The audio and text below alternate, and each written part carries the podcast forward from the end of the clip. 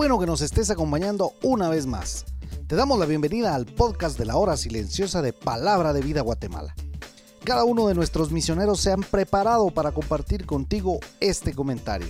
Te animamos a que tengas un corazón dispuesto a recibir el consejo de la palabra de Dios.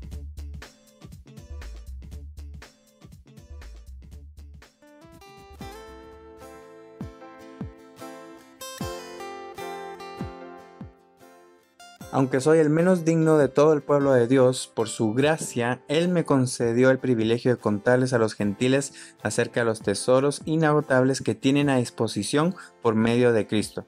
Efesios 3:8, nueva traducción viviente. Héctor Salazar les saluda y deseo que este lunes sea un bendecido inicio de semana para ti y llegamos a la semana 27 en nuestra hora silenciosa, por lo que el pasaje de hoy lo vamos a leer en Efesios capítulo 3, versículos 8 al 13. En el pasaje puedo encontrar tres propósitos que Pablo le hace ver a los creyentes de Éfeso. Y es que desde el inicio del capítulo 3, Pablo está describiendo su ministerio haciendo saber que había un propósito de Dios hacia los que no somos judíos, o sea, nosotros los gentiles. Cualquiera que lee el inicio de la Biblia, que conocemos como Antiguo Testamento, se da cuenta que el Dios verdadero realmente es el Dios de Israel, ese pueblo que él había escogido para sí. Y hasta ese punto, todos los que no somos judíos, los que no somos israelitas, tal vez pudiéramos pensar que existe un Dios verdadero, pero no tenía nada que ver con nosotros, solo con Israel tal como lo vimos en capítulo 2, versículo 12, cuando Pablo dijo que no teníamos promesas, no teníamos esperanza y estábamos sin Dios en el mundo.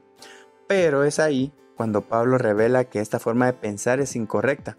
Dios había diseñado un plan y a este plan Pablo le llama misterio. Y esta palabra ya la viene usando desde el capítulo 1, versículo 9, y desde ayer que empezamos a ver el capítulo 3, la menciona tres veces en versículo 3, 4 y 5. Así que bendita misericordia de Dios que nos tomó en cuenta dentro de su voluntad. Es por eso que en los versículos 8 y 9 encuentro el primero de tres propósitos en este pasaje. Y el primero va a ser el propósito de Pablo. Para comenzar, él se considera el más pequeño. Eso quiere decir que se sentía el menos digno de recibir esta revelación de parte de Dios pero realmente Él era el portador de estas magníficas noticias que nos traen esperanza a nosotros los gentiles. De esa cuenta usa la palabra gracia, porque Pablo reconocía que el llegar a saber estas noticias era un gran, gran privilegio, y no era para menos.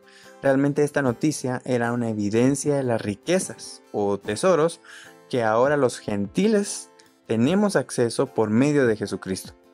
Después de este encuentro el segundo propósito, y es el propósito de la iglesia, según versículo 10. Dios quiso mostrar su multiforme sabiduría al crear una figura que llamaría iglesia, que sería ese cuerpo que puede ser conformado por judíos y gentiles.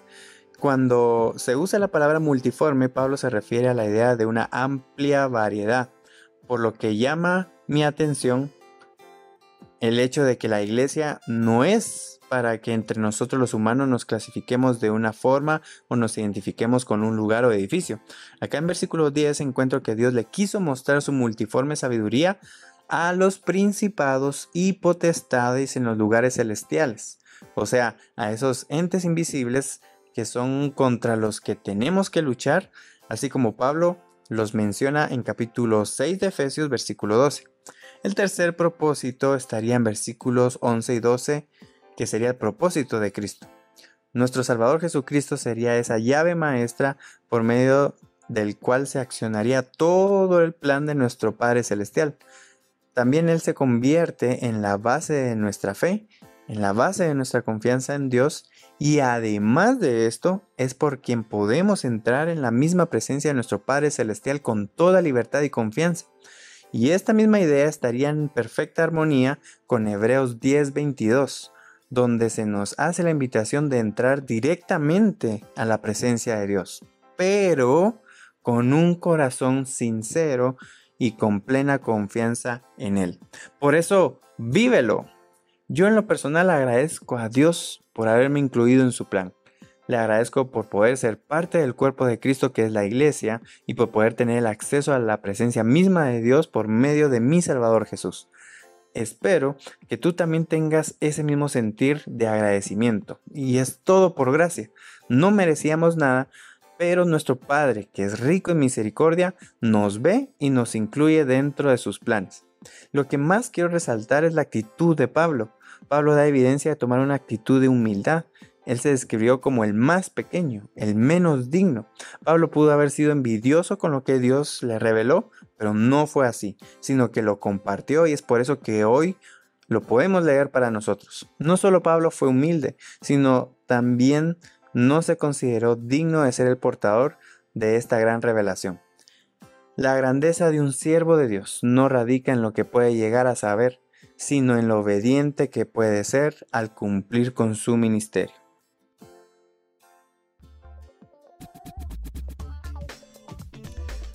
Puedes ser parte del crecimiento espiritual de tus amigos compartiendo este podcast con ellos. Síguenos en nuestras redes sociales para recibir más recursos como este. Nos encontramos nuevamente el día de mañana.